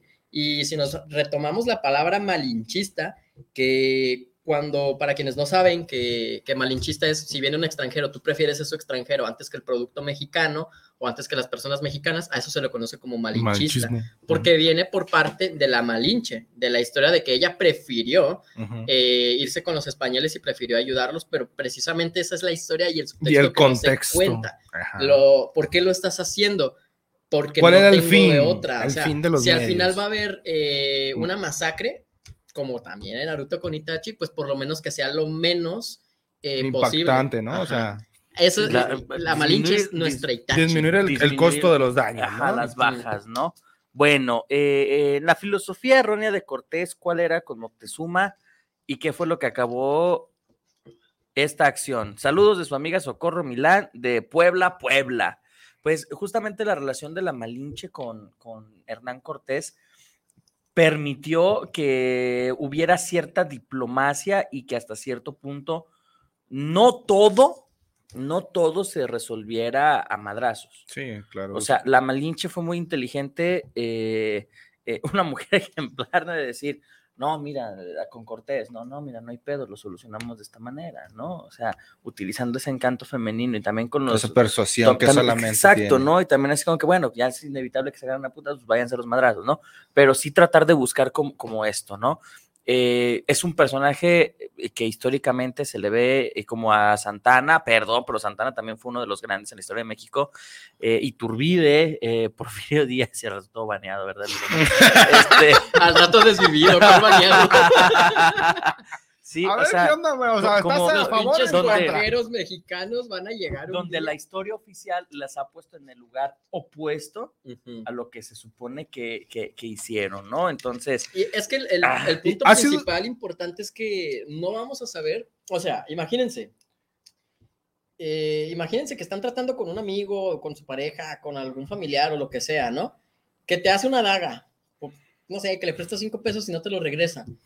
Eh, podríamos pensar que esa es una mala persona, hasta que nos damos cuenta de que usó esos cinco pesos para dárselos a alguien de la calle que no tenía para comer. Pero si cambiamos el contexto de que se los fumó en un cigarro, o si cambiamos el contexto de que en realidad se le perdió, no te los pudo regresar, o sea, nunca vamos a saber eh, a ciencia cierta por qué las acciones que hacemos o por qué a otros hacen las acciones. Imagínense, si es complicado entendernos a nosotros mismos, entender a otra persona está diez mil veces peor, Sí, porque no somos otra persona. Sí, sí. ¿Y qué pasa con la historia? Es peor porque no vamos a saber nunca el contexto. Eh, ah, es lo que es el punto al que, al que quería tomar. De hecho, sí, o sea, si entendernos nosotros en base a todo nuestro conocimiento reflexivo, que ya ahorita hay bastante, y hay bastante de dónde tomar, eh, hablando de todo tipo de culturas, todo tipo de libros, todo tipo de, analogías, entender un contexto eh, histórico, la verdad sí está bastante complicado. Por ejemplo, así como lo dice Bruno, ¿no? o sea, la Malinche tuvo un punto de partida muy importante en la historia, pero la versión que nos han contado y la versión que nos han hecho creer a lo largo de los años, que como dijo Bruno, la historia la cuenta el que gana, pues ha sido como el de, ¿sabes qué? La neta, pues ella te traicionó porque prefirió a los españoles. Y ah, ah, entonces es como de... eh, Suena la te- rola de Belinda de Bella Traición. entonces sí suena bastante complejo hasta no que no te, hasta que no comienzas a cuestionar el punto del porqué de las cosas. Y sí, la verdad es que yo la verdad no lo había pensado desde, desde esa perspectiva, pero sin duda es cierto, o sea, si la Malinche no hubiera ah, metido la cuchara o metido su cuerpo, no, o sea, hubiera, hubiera habido más Y, masacres. y tan ¿no? solo Sí. en el libro de, de Papalia, que estoy leyendo, al fin, después de dos años. Calla, amigo, calla, eh, amigo. Al inicio, este, te mencionan que pues para entender el desarrollo cognitivo de un niño, pues se va dividiendo en varias fases, ¿no? Y una de las cuestiones más importantes, eh, más modernas, es el contexto social. Eh, ¿Por qué? Porque los niños que crecieron durante la época de la Segunda Guerra Mundial, los niños que crecieron durante la época de la Gran Depresión, durante la crisis financiera de 2008, en, durante pandemia de COVID, eh, va modificando y haciendo unas ideas eh, conceptuales de una generación completa. Entonces, si nos vamos a esto, ¿qué contexto social tenían? ¿Qué contexto político tenían? ¿Qué contexto demográfico? O sea, todo esto por cada uno de los personajes que estuvo ahí. Porque son miles de personas, decenas de, de desvividos, pero todos ellos tienen un contexto, una experiencia. Si quisiéramos entender a ciencia cierta y a raíz, nunca lo vamos a lograr, porque una, no somos personas que vivieron en esa época y eso es el principal problema con la historia. Estamos queriendo comprender la historia desde el presente. Exacto, no nos ponemos en los ojos del pasado. Eh, más saluditos, tenemos muchos saluditos. Judith Silva, saludos, ¿dónde anda el tornillo mayor? Aquí. Ya llegó. Le- le- lo leímos tarde, Judith. De no, hecho, yo perdón. fue el primero en llegar. ¿o? Sí. Ah, sí, man. Sí, ahorita. Todavía no llegaba, todavía no en el llegaba. programa de hoy. Mónica Beatriz Moreno Camacho, Moni, Moni Moreno, mi maestra Moni Moreno. Dice, me encanta saberme mestiza. Cuando honramos nuestro linaje somos libres. Cuando no conocemos nuestra historia estamos condenados a repetirla. Como Napoleón Bonaparte perdió la guerra por no reconocer los hechos y sus debilidades. Recordando ando las clases del maestro Bruno. Saludos mestizos hermosos. Saludos, Moni. ¿Es Y, y Moni? también nos dice, no, es, es una mujer. Sí, con esa Moni. Sí, la vimos, en, la vimos en el sea. Es que a congreso. mí amigo. la palabra Moni me suena como alguien pelirrojo. No. Ok, esos son fetiches tuyos. Y también nos dice Moni, la Malinche trascendente en la historia. La olvidamos el Día Internacional de la Mujer, chicos. Chicos guapos. Ya, sí, amigos. Díganme nosotros. su virtud, por favor, porque nos dejó como reto a las mujeres mexicanas y mestizas. Justo eso, ¿no? Eh, hasta cierto punto eh, hizo un sacrificio, ¿no? Tuvo que ponerse como en el lugar, eh, no se sacrificó como persona, pero sí sacrificó su reputación, la forma en la que la veían, ¿no? Como Y sus, y sus ideales también, claro. Sí, o sea, es así como de, híjole. Para que al que haya visto Naruto recuerde cómo glorifican a Itachi, así deberían de glorificar a la Malinche. Y, y es justamente ahí cuando, eh, por ejemplo, nos damos cuenta de, de, de que a veces, por un bien común, a veces uno tiene que, que ponerse a resistir el impacto, a veces uno tiene que aguantar los madrazos. Y, y es que precisamente eso es de alguien que de verdad es un salvador, o sea, alguien que realmente esté dispuesto a sacrificar todo eh, y Sí, llegar sus- a las sus- máximas consecuencias. Sus bienes materiales, sus ideologías. Es- eso es un verdadero O sea, héroe. el- Lo cambia todo, diría el meme. y tiene una fe ciega sobre lo que está creyendo. O sea, de decir, cómo- sabes que tomo la decisión de hacer esto y es ching marino. O sea, sobre todas las cosas, vámonos. ¿Y cómo suena la canción de Shrek? I need a hero. Ah, también. También quiero mandar un saludo a mi reina Viri Vargas que nos está escuchando en el, en el coche. No nos puede escribir, pero pues nos está escuchando en el coche. Love you, baby. Y yo sé que a ti te encanta mucho la, la historia de la Malinche. Ya la hemos platicado y creo que no la platicamos en De la Oscuridad a la Luz. Así que love you, baby. Saluditos. Saluditos especiales, muchachos. Bien, salud. ¿A nadie, amigo? ¿No? ¿Anaya qué? A nadie, digo. Ah, no, perdón. Yo quiero. a Luna. Perdón. A a Luna, mi amiga que nos está escuchando, gracias por tu consejo. Decidí mandarte el saludo mejor a ti. Bueno, yo quiero mandarle un saludo a mi familia hermosa y a mi papá que la semana pasada fue su cumpleaños. ¡Saludos! Viejo, la verdad, te amo, te quiero mucho. Y el día de ayer fue el cumpleaños también de un amigo mío, Cristian. Amigo, te mando un abrazote. ¡Saludos, Cristian! Saludos, Cristian, el artista le decimos. Ya les No platicaré sus, me sus fotos y ya. Por Amigo. Christian Grey. ¿Sí? Exacto. Ah, no inventes. Les quiero mandar un saludo a ellos y bueno, pues, también a mi, a mi chica hermosa que pues está ahorita en la escuela. Cariño, nos vemos más al ratito y pues bueno, creo que saludos a mi grupo de psicología porque esta semana se la rifaron, la verdad. Ah, un saludo a tu grupo de La psicología. neta, sí, amigos. Lleguen más lejos que Fernanda, mi grupo, por favor. A las Fernandas, a, a esta, a la ¿Qué maeta. hicieron? No, no, no, se la rifaron esta semana. Chulada de gente, chulada, ya, ya te platicaré. Virgen Santísima de Guadalupe por sus cuatro Chulada, apariciones y 46 rosarios. Y nomás no hemos hablado de la conquista ideológica. Daniel Sánchez, saludos para el tornillo filosófico. Saludos para cada uno en la mesa. Hablen más historia de México en próximos programas. Yo creo que podríamos hablar más. Ahí tengo eh, una bibliotequita que me encanta, que es de personajes históricos, y hay un libro específico que es de personajes históricos mexicanos. Y me sorprende la cantidad de personajes históricos que tenemos y que no, No son explotados, Ajá, no son explotados. conocidos. Tenemos nuestros propios héroes, tenemos como Sí. para hacer nuestras propias Nuestros películas, monolitos. Ajá. Pero, pues quién sabe, nos dejamos Malinchismo. conquistar culturalmente Malinchismo. por otros países que exportan a nivel global. y Eso que no sería llegando. Sí, de que de repente la, gente prefiere coleccionar figuras. Es, es más, eso es hasta xenofobia, porque déjame, déjame te digo, todo el mundo sabe que las películas de México y de las producciones mexicanas no son buenas, por no decir que son horribles. Pero esa idea que tenemos de que son horribles, ya es eso, eso ya es xenofobia. ¿Por qué? Porque estamos dando por hecho de que una película que vamos a hacer, que sí, la historia y los patrones nos dicen que va a ser mala, eh, pero lo estamos dando por hecho, en lugar de explorar Sí. esas raíces y en lugar de explorar esos productos. Y preferimos, ¿sabes qué? Si voy a ver, eh, en lugar de ver a, a Marta y Gareda, un saludo a Marta y Gareda si nos estás viendo. eh, Ya no hagas en, películas, por favor. en una película con Omar Chaparro. Ya no hagas películas, por favor.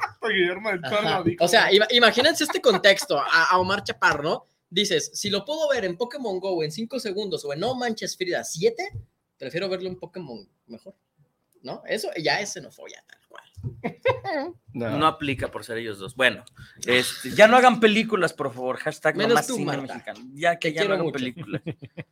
Ah, Perdón. Javier González, saludos desde la, desde la CDMX para el programa. Saludos para el tornillo filosófico. Saludos. Corazón de Peña Nieto para. Corazón de. Saludos. Sí. E- Ese, ese hombre sí era un tlatuani, ¿no? Ese sí. Pero bueno, yo quiero mencionar algo, una historia muy padre. A No ver, si amigo, me a ver, punta. contarla. Por favor. Como pues ya sabemos, ¿verdad? Pues llegaron los españoles, religión diferente, ellos traen el catolicismo y resulta ser que hay cosas padrísimas porque una conquista ideológica es la mera buena. Pues, Si, si usted quiere conquistar algo o alguien, cambie sus ideologías.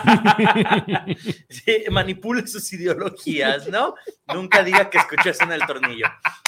Este, llega una cosa muy interesante, nos damos cuenta de que llegan los españoles y dicen, oh, mira, ustedes tienen templos, sí, pues con- los destruiremos y con sus piedras construiremos nuestras iglesias en los lugares que son sagrados para Para ustedes. ¡Boom! Pero hay una historia que se escapa de todo esto. Fíjense, en la historia tenemos la historia oficial, la historia verdadera y el hecho histórico. Sí, la historia oficial es en este caso la que la SEP nos cuenta aquí en México. Eh, la historia verdadera son los acontecimientos de los cuales existe una evidencia, pero que a veces no coincide con lo oficial. Y el hecho histórico es tal cual el que lo vivió. ¿Sí? Mm, creo que nosotros tendríamos que entender que el de de veras es el hecho histórico, pero que solamente los que estuvieron en ese momento lo van a saber, ¿no? Como cuando dices, mamá, ¿cómo conociste? ¿Cómo llegué yo a la vida? Ay, es que nos embarazamos, nos, nos gustamos tu papá y yo a primera vista, y de repente el papá bien pedo, ah, me embaracé, embaracé a tu madre, o sea, eh, solamente Eh, los papás saben qué pedo, ¿no? Hay una historia dentro de este proceso de la conquista de México, porque siempre hablamos de la conquista de México desde Tenochtitlan, cuando se conquistó toda una nación. Espero que esta línea no sea cuero cabelludo y sea gel. Este, me estoy preocupando mucho, perdón.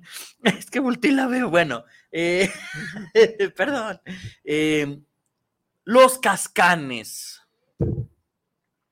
Los cascanes. Los cascanes, porque siempre hablamos de no, sí, Tenochtitlan y las grandes civilizaciones del centro de México. En todo el territorio eh, que actualmente es. México, había civilizaciones, Sí, claro. había asentamientos. Fíjense que los cascanes eran un pueblito, eh, un asentamiento eh, mesoamericano, aquí en lo que actualmente es Zapopan. Zapopan, este, y todos esos lados, ¿no? Zapopan, Estipac y todo este lado de, la ciudad, ¿no? De lo que actualmente es Zapopan Centro y demás. Resulta ser que llegan los españoles eh, a Guadalajara, logran asentarse en Guadalajara. ¿sí? Y llegan a, eh, eh, llegan a Tlaquepaque, llegan a Tonalá, se logran asentar sin broncas. Se, se toman fotos, las van compartiendo, hacen que sus amigos españoles vengan. Ajá, no, sí, turismo, ¿no? Turismo, turismo eh, prehispánico. Pero llegan aquí a, a- a Zapopan y de repente se encuentran los españoles con una cultura eh, me- eh, mesoamericana llamada los cascanes, pero esos güeyes estaban locos. Se agarraban a madras, casi casi se comían a los españoles que derrotaban en batalla, o sea, eran un pueblo muy pequeño, pero eran muy salvajes, ¿no? Entonces, las crónicas de la época, porque incluso el mismo general del, del, del, del, del ejército español llega aquí a, a- a la Nueva Galicia, llega a querer poner orden y poder conquistar esta zona y no pueden, o sea, salían corriendo los españoles porque los cascanes neta eran muy salvajes, muy, muy desmadrosos. Pues No, hasta no, la no, fecha, no, ¿no? no. La- es pa- sí, no quería tocar la Bueno, eh, sí, sí, sí. Pero pasa un hecho bien chido y bien extraordinario donde a veces las, las, las, tres, las tres dimensiones de la historia se fusionan. Por ahí cuentan, y está en, en registros históricos, sí, que estaban en una batalla los cascanes contra los españoles, así, espadazos, madrazos, este, así, eh, todo, todo, todo, el- todo el cotorreo. Y un fraile traía una cajita de madera. Entonces, el fraile se sube a una parte elevada, ¿no? Como a un tipo cerrito, una, una elevación de tierra, en lo que estaba la guerra así, la madriza, ¿no? Imagínense, ¿no? En esa época, sangre, pelos, tripas, así, ah, per- perrón, ¿no? Y de repente abre la cajita y en la cajita traía una imagen como de 18 centímetros que nosotros actualmente conocemos como la Virgen de Zapopan. Entonces abre la cajita y cuentan que sale una enorme luz de esa cajita, que los cascanes voltean, se empiezan a hincar y se van. Y hasta el día de hoy no hemos encontrado eh, como gran evidencia de qué pedo, qué pasó con los cascanes. Yo después pensé que iba a decir que no hemos encontrado ese- los cascanes que se fueron. o sea, ajá, ajá. O sea, hay muy poca evidencia del, ra- del rastro que ellos siguieron después de ese acontecimiento. Sí, de ahí que a la Virgen de Zapopan se le llame también no solamente la generala, sino la pacificadora. Porque de ahí se cuenta que ese hecho histórico. peine. Si no me cree a mí, vaya a la Basílica de Zapopan y en uno de los murales que están ahí está narrada con pintura esa, esa historia, ¿no? Incluso está en las crónicas, incluso está en los libros de historia. Entonces, eh, se supone que los pocos rastros de los cascanes que se encuentran después es que llegan a esta zona, eh, llegan a, siguen asentados por ahí, de repente un tiempecito, ¿verdad? y se van a mover a otros lugares como Nayarit y demás, pero realmente fue una civilización que nunca se le toma en cuenta, ¿no? Si nosotros tenemos esta historia aquí, hay que dar por hecho que en muchos lugares de lo que actualmente es México hay historias así. Sí. Sí. y no las conocemos. O sea, esa es justamente Lo la historia de, de los pueblos, ¿no? O sea, el que ganó dijo, tiré el imperio más grande, logré construir sobre su templo mis, mis lugares políticos, mi, como en Age of Empires, ¿no? Hice mi, mi aldea ahí sobre los vestigios de otra, ¿sí? Eso es lo que voy a contar, porque eso es lo que me da poder. Claro. ¿sí? No contar que agarré un pueblito como lo eran todas estas zonas, ¿no? Y que no con, lo podía con- con asentamientos muy pequeños y que era muy fácil conquistarlos, ¿no? Pero cuando, claro que eso no te va a contar como puntos para un desarrollo histórico, pero sí el hecho de que hables, ah, la gran cultura. Y hay cosas bien curiosas que me gustaría, así como un what if de la historia de México, ¿no? ¿Qué hubiera pasado si los mayas eh, existieran como esa gran civilización cuando llegaron los españoles? ¿Qué hubiera pasado? Porque los mayas no desaparecieron por culpa de los españoles como si los mexicas. Y de veras, hay Sí, que hablar un sí. día de la desaparición de los mayas. Me acabo de acordar que no dejaron rastro. ¿No? Yo, yo tengo la teoría de que, Subieron al cielo. de que vinieron ovnis que dijeron, tú hiciste esa pirámide, Simón. Ah, güey, ocupamos acá un par en otro planeta, güey. Y se fueron todos. Necesitamos ingenieros, ¿no? Simón. Esa Y- es mi piernita. Y la otra es, eh, ¿qué hubiera pasado si hubieran estado los eh, teotihuacanos en la época de la conquista? Porque hay que recordar que cuando los mexicas llegan al centro de la Ciudad de México, Teotihuacán ya estaba abandonada. Sí, pues ellos agarraron nomás lo que había. Y los mexicas se quedaron así como de, no mames, o sea, esto es tierra de dioses, vámonos. Por eso siguieron avanzando hasta llegar al lago de Texcoco. Sí, pero ya existía, o sea, esa enorme civilización, o sea, ellos se quedaron impresionados. Cuando llegan los españoles también se quedan así como de, no, estas pinches perras mames. Sí. Esto es tierra de dioses, vámonos. De hecho, lo, lo narra Ajá. históricamente, así de no. y no se quedan ahí. No. Sí. O sea, ni los mexicas. Es más, hay que hacer un programa de Teotihuacán desde Isra. ¿Se puede ir a Teotihuacán? Ah, yo jalo. Sí, hay que ir a vamos. Teotihuacán. Es más, acá- el 17 de mayo, que falta mes y medio, voy a pedir mis vacaciones y me dan dos semanas. Gracias, Navaley, gracias, 4T. Podemos irnos para esas fechas. A mí no me dan porque tengo 12 días en mi nuevo trabajo. Entonces, tengo que Un- esperar un como fin de otros. semana, Tengo un- que esperar como otros 350 días. Ah, que no me acuerdo que yo estoy igual, el, el calendario. Bueno, pues, eh, Isra, ¿no se te antoja ir a Teotihuacán? Sí. ¿Una ida y vuelta? ¿Crees que mi tupa aguante? no más que no lo arreglen. Sí, estaría chido ir a Teotihuacán, ¿no? A- o a los bachimontones ya de Pérez, porque así hay diferente. Es más, ¿para qué irnos tan pinches, perdón, para qué irnos tan lejos? Hay que ir al Ixtépete, ¿Dónde está mi? aquí en López Mateos y Periférico.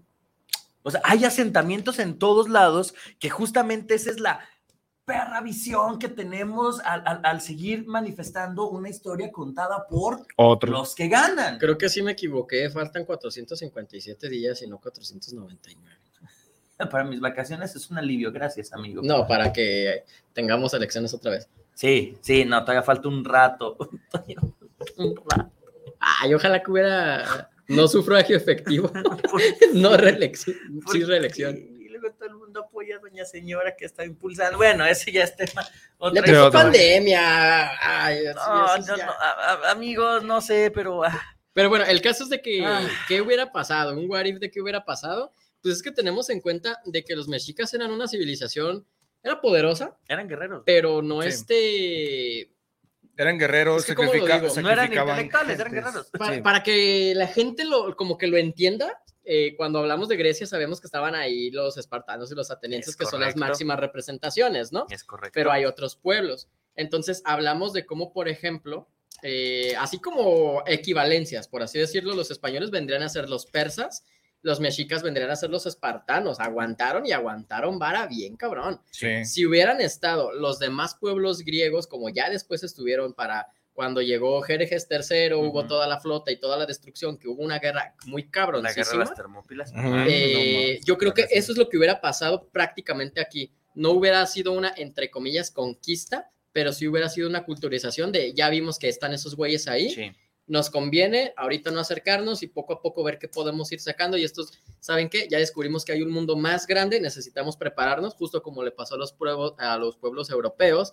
Eh, entonces, yo creo que el mundo será completamente distinto ahorita, inclusive desde la idiosincrasia de que nosotros somos los conquistados. Seríamos los pueblos que lograron soportar. culturizados, Ajá, no exacto. conquistados, culturizados. Eh, iba a decir otra cosa, pero se me fue por completo el pedo. Bueno, eh, Fernando Pérez, saludos para el programa del tornillo. Estoy aprendiendo con ustedes. Un gran saludo. Saludos. Saludos. Sergio López, saludos, tornillos desde Tonalá. Diferencia entre los tastuanes y los cascanes. Rápidamente, los tastuanes eran un pueblo que justamente se encuentra allá en Tonalá, que también está padrísima la historia de los tastuanes. Eh, eran una tradición prehispánica que cuando llegan los españoles en este, en este sincretismo, eh, los tastuanes vienen a representar a demonios que Santo Santiago eh, acaba y elimina, ¿no? Pero los tastuanes antes ya eran como tipo, eh, tipo, no sé cómo decirlo, si, esté, si, si, si, si alguien de Tonalá me puede corregir, tipo los aluches, que eran como pequeñas entidades que se dedicaban como ahí como a, a joder a la gente, y los cascanes era un asentamiento, un pueblo guerrero que se encontraba en la zona de Zapopan ambos en esta zona de lo que los españoles llamarían la Nueva Galicia, La o que nosotros Galicia. llamamos la zona metropolitana de Guadalajara. Ahí está para Sergio López. Chingado, es que hay un montón de historia de los pueblos mesoamericanos que la neta otro programa de a ver. historia mesoamericana. Sí, porque por ejemplo, ahí está eh, en- Tonalá, Aquí cerca. hay muchas civilizaciones, ¿no? Está eh, la, dio- la, la diosa, la reina Sigualpillit, la princesa Sigualpillit, y también está el rey Xolotl, ¿sí? Que actualmente llamamos el Cholo, no vayan de noche si no conocen a nadie ahí, ¿sí? Ahí en, sa- saludos, Adrián, a mi brother Adrián, amigo, te quiero. Y allí vamos a enseñar a la casa de un amigo que es el Navi, pero él tenía que ir a recogernos al camión y llevarnos al camión, ¿no? Sí, no. O sea, pero eran asentamientos, o sea, todos, todos los lugares que tenemos, eh, hay un montón de asentamientos a los cuales sí, les, sí nos hace falta como meternos a, a- investigar un poquito más, porque sí, hablamos de la historia europea y de los griegos y la chingada y todo eso, pero ¿por qué no hablamos de la nuestra? ¿no? Ese- Malinchismo y xenofobia. Exacto, ese es el gran pedo de la conquista. Sí. Que a pesar de que nosotros el malinchismo. por supuesto, y a pesar de que nosotros podamos decir, no, nosotros sí investigamos y la madre, es muy difícil porque la mayoría está dicho desde quién, desde los que ganaron. Y, Sí. y la mayoría de las personas en general, o sea, las personas de a pie, se quedan con la idea de que llegaron, nos conquistaron, barrieron lo que había y ya. O sea, si nos vamos al mexicano promedio, a asalariado, que no tiene tiempo, que no puede meterse a hacer este tipo de investigaciones, eh, yo también soy asalariado, no más que yo sí tengo tiempo. Y que no tiene como que esta, esta duda, como esta curiosidad sobre los pueblos, sobre la raza, se queda con eso, de que somos un pueblo conquistado y de que... Y estamos jodidos, Ajá, y- mal claro. y, y que la 4T no funcionó, o sea, nos Ah. quedamos con esas ideas. Cuando es todo lo contrario. Fíjate que yo Ah, creo que sin duda alguna no hay una más poderosa que una ideología. La verdad, o sea, lejos de tener armas, cañones, falsetes, de tener un sistema eh, totalitario, creo que lejos de eso, la verdad, es- creo que una, una ideología es una de las armas más poderosas, ¿no? Y cómo puedes contagiar. Cómo llegó el cristianismo como ideología a todo el mundo. Sí, es lo que te digo, o sea, sin duda, o sea, y, y- y podrá costar vidas y podrá costar cuestiones económicas, pero sin duda alguna los españoles eh, tuvieron pues esa, esa habilidad para hacer explotar y contagiar esta ideología, aprovecharse, manipular la, lo que fue, eh, vaya, el subyugo de, de otros, de otras culturas, de otros pueblos pequeños para poder derrotar a, a otra, a otra cultura y pues poder conquistarla a final de cuentas, ¿no? Y decir, ah, pues ya aquí ya no está tu Dios, este, Quetzalcóatl, ahora está Jesucristo. Es lo que decía al inicio, o sea, llega el cambio de administración.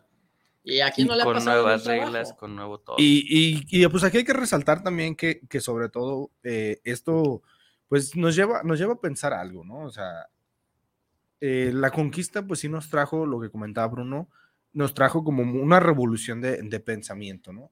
Y también nos trajo enfermedades y también nos trajo otro sistema y también nos trajo otras miles de cosas, Gracias pero... por la varicela. Pero eh, sí, sí, De eso mames, murió o sea, el no- que le no siguió tenía al Moctezuma. Eh, Cuauhtémoc. No, no, después de Moctezuma siguió otro, pero no creo cómo se llama. Cuauhtémoc. Cuauhtémoc No, no fue. Cuauhtémoc, fue otro. Y tampoco fue Nezahualcóyotl. Entonces, otra cosa diferente. Y fíjate que hablando de eso, te digo, en realidad sí, sí, la conquista trajo eh, un sinfín de cosas, pero pues como dice Bruno, o sea, ¿por qué contar la historia? ¿Por qué creerte la historia desde la parte que ellos la cuentan? De hecho, no sé si sabían, pero había un video circulando en redes sociales que decían que todavía está el emperador de México en España. Y todavía hay personas que dicen, no, los, me- el los, penacho". mex- los mexicanos, le- los mexicanos tienen su rey y está en España. O sea, no, man. Es que, ah, hijo. Eh, eh, es volvemos, como- volvemos. Es como en coraje. Ah, no, es que realmente el, el rey nunca firmó una declaración, el rey de España nunca firmó una declaración de que eh, de, No, de una y hay- independencia, pero Es que, bueno, no, eh, me en va a callar el hocico. ya. En ese aspecto, sí, no, no hay una declaración oficial de la No. independencia, pero ahí nos podemos cuestionar eh, de forma filosófica la libertad de los pueblos y la libertad individual que nosotros Claro. tenemos para decir yo soy libre e independiente de ti y a pesar de ti. Un Así un es, porque programita va de más de día. libertad está de chingón. Bueno, Y muy la- bien, amigos. ¿Con qué te quedas, amigo? con que eh, tenemos un Itachi Uchiha mexicano, el cual es la Malinche es una. Nada más que ella no aventaba fuego, ni sacaba. eh, Pero incendiaria demonios. con sus palabras. Ajá. Ni, ni tampoco tenía una gran habilidad con la espada, o al menos no con las espadas que cortan. Pero yo creo que deberíamos de conocer más nuestra cultura, nuestra historia. Eh, está muy interesante.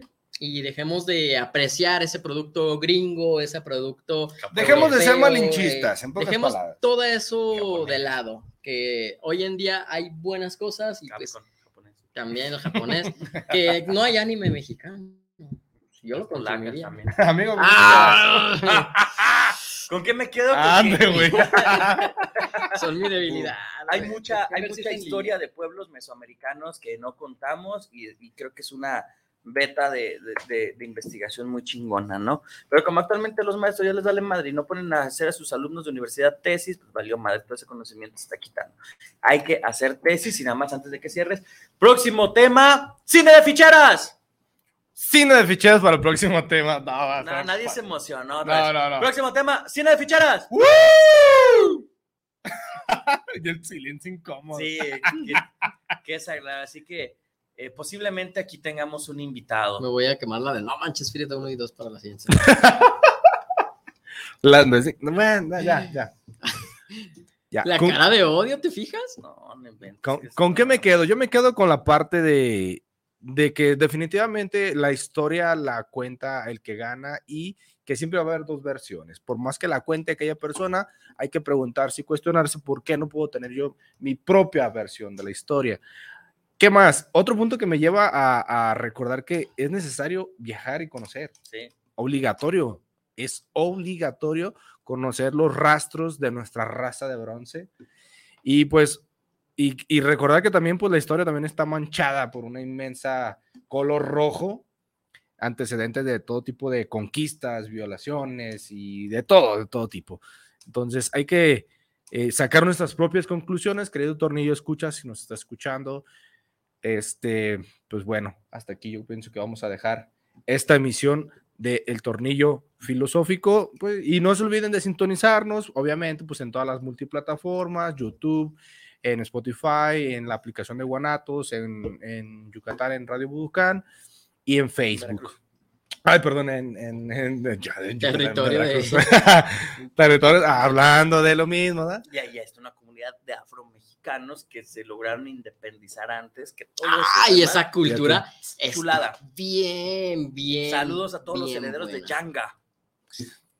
Fíjate, no, no, o sea, ahí Ya, ya hablaremos amigo, en, o sea, en una segunda parte de culturas Ajá. precolombinas, luego culturas hispánicas. Podemos Sí. hacerlo después. Suena. Bien.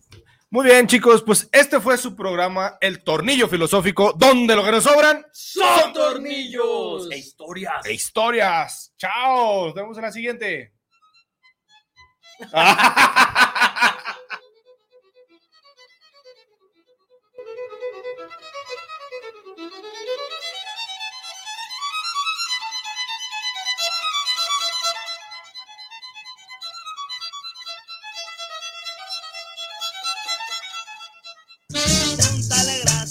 Muchas gracias por habernos escuchado.